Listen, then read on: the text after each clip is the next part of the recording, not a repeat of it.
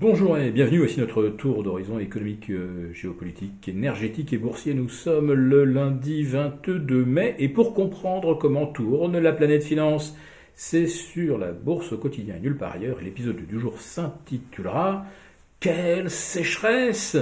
Les euh, liquidités se sont complètement évaporées sur les marchés.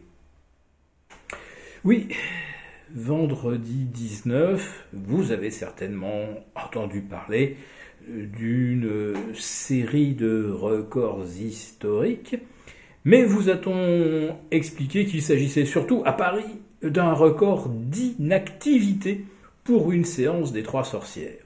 Bah non, on a préféré, Cocorico, vous expliquer que le CAC 40 Global Return venait de battre un record historique à 22 400 points ce qui fait que sa, valeur a plus que doublé par rapport à son précédent record de juillet 2007, où il s'était élevé jusque vers 10 700, donc à 22 400, on est même un peu plus de deux fois. Euh, le CAC 40 lui a raté à 1% près euh, l'inscription d'un nouveau record, mais il faut réintroduire bien sûr tous les dividendes versés au cours du mois de mai. Le DAX, lui, eh bien, il a battu de quelques points son précédent record à 16 300 contre 16 285 et puis le euh, l'Eurostox 50 a également euh, égalé ou amélioré de 2 points je crois son précédent record à 4 412 points. Mais le fait le plus marquant, je le répète, c'est cette séance des trois sorcières où on a échangé que 3,26 milliards d'euros et moins de 2 milliards à 17h30.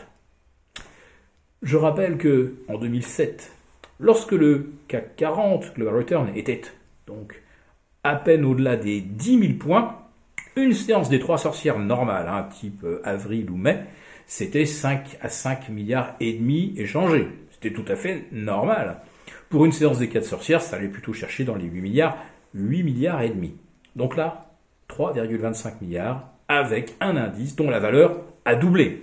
Autrement dit, si on avait eu 6-7 milliards, ça aurait été quelque part assez cohérent et un bon 10 milliards pour les séances des quatre sorcières, ce qui n'arrive plus. Mais surtout, depuis le 24 euh, mars dernier, pas une seule séance. Ah si, il y en a une où on a échangé 4,3 milliards d'euros. C'est la seule sur 40 séances où on a dépassé en fait les 3 milliards et demi d'échanges quotidiens. Et la semaine dernière, on a eu trois séances à moins de 3 milliards et cette séance des trois sorcières à 3,26.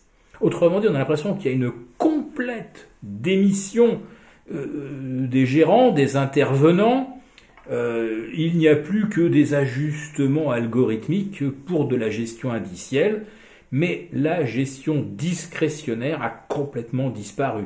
Et les particuliers, que représentent-ils 1% euh, des échanges quotidiens ou à peine? En tout cas, il n'y a plus aucun flux dans ce marché. La liquidité est complètement asséchée dans des proportions qui, je le répète, sont absolument jamais observé. Alors, comment euh, expliquer ce, cette mise en retrait?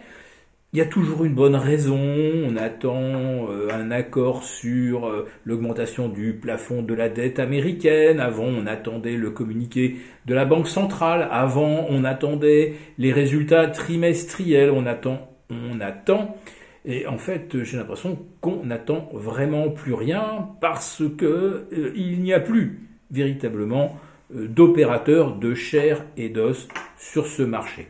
Et depuis la mi-mars, tout le monde a bien compris que la Fed, la BCE, soutenait à nouveau les marchés à bout de bras. Donc quelque part, finalement, ce n'est plus la peine de faire des arbitrages, puisque de toute façon, ça va monter. Rien ne sert de sortir pour rentrer éventuellement dans de plus mauvaises conditions. Et en ce qui concerne euh, les titres à acheter, tous les gérants que vous entendez maintenant sur BFM ou d'autres chaînes financières vous diront de toute façon, euh, il n'y a plus à sortir euh, des valeurs du luxe type LVMH, L'Oréal, Hermès, parce que de toute façon les algos n'achètent que celle-là, et qu'elle coche finalement toutes les bonnes cases. Alors, euh, payer 25 fois les bénéfices, puis 30 fois, puis 35 fois, peu importe, parce que de toute façon, sur les autres valeurs, il n'y a plus assez de liquidité. Donc, euh, si vous achetez, vous allez forcer les cours quelque part et acheter dans de mauvaises conditions. Cette situation est évidemment un petit peu angoissante, euh, mais les marchés ne semblent pas du tout se préoccuper euh, de l'avenir. On est même maintenant convaincu euh, que l'inflation va revenir tranquillement vers ses niveaux de 2021. Et vous avez notre ministre de l'économie d'ailleurs qui nous explique que l'inflation c'était à cause de la guerre en Ukraine oubliant que c'est lui-même qui avait instauré en octobre 2021 un premier bouclier tarifaire sur les carburants et on avait euh, déjà euh, des dérives de 30 à 40% sur les prix des euh, produits alimentaires de première nécessité.